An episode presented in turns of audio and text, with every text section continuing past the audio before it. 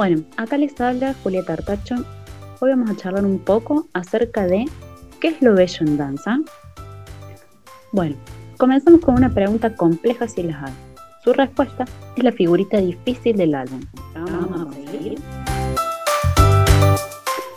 Pero vamos a ir un poco más allá, como si esta pregunta no fuera suficiente para hablar durante horas. ¿Quién determina lo que es bello? ¿Qué es el gusto en la esfera del arte? ¿Cómo está configurado? Bueno, bueno, bueno, es un montón. Vamos, Vamos aclarando el panorama para Jona. ¿Podremos definir lo que es bello o no? ¿O como las personas decidimos lo que es bello a partir de nuestro sentido del gusto? Bueno, dejemos de preguntar tanto e intentemos responder algo. Bueno, Tambuti nos acerca algunas de las ideas de belleza que han sido postuladas a lo largo de la historia. Para Platón, armonía, ritmo, racionalidad serían los elementos miméticos, rasgos comunes entre la danza y la música, que las acercan a las partes más nobles del alma. Su fundamento va a ser la búsqueda de la belleza universal. Policleto expresó que la belleza y la fuerza rítmica de las figuras radicaban en una correcta proporción.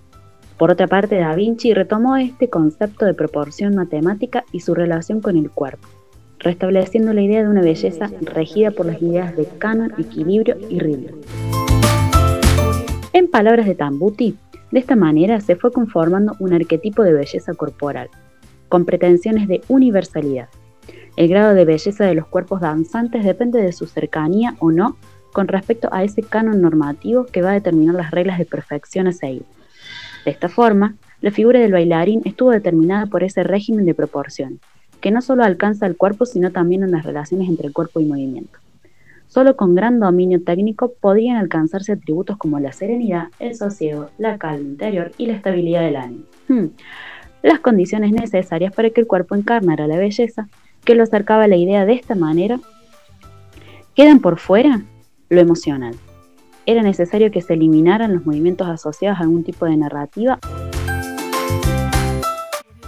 Bourdieu nos va a decir sobre el gusto. Lo que se llama gusto es precisamente la capacidad de hacer diferencias entre lo salado y lo dulce, lo moderno y lo antiguo, lo romántico y lo gótico, o entre diferentes pintores, o entre diferentes maneras de un mismo pintor, y en segunda instancia de probar y enunciar preferencias.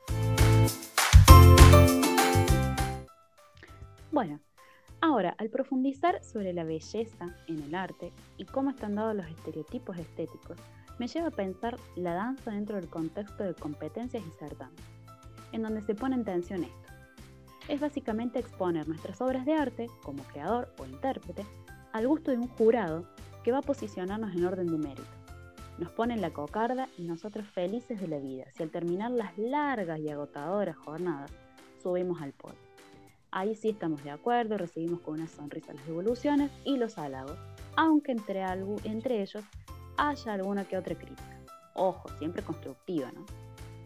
Pero cuando esto no pasa, es cuando el mundo de los certámenes pierde su magia. Ah, ahí sí, si no subimos al podio, atajate Catalina. Ahí nos enojamos y mostramos nuestro desacuerdo. Y al momento de leer las devoluciones, que muy posiblemente sea en el colectivo de vuelta, con los pelos duros del gel, el maquillaje corrido, las pestañas despegadas y un dolor de cuerpo tremendo por haber estado durmiendo arriba de la mesa, en ese momento todas las críticas, sean o no constructivas, las vemos negativamente. Pero, retomando las palabras que dijo Bourdieu, nos habla de la noción de campus y hábitus, algo que cae como anillo al dedo para entender lo que pasa acá campo se define, entre otras formas, definiendo aquello que está en juego y los intereses específicos que son irreductibles a lo que se encuentra en juego y que no percibirá alguien que no haya sido construido para entrar en ese campo. Para que esto funcione es necesario que haya algo en juego y gente dispuesta a jugar, que esté dotada de los hábitos que implican el conocimiento y reconocimiento de las leyes inmanentes al juego, de lo que está en juego.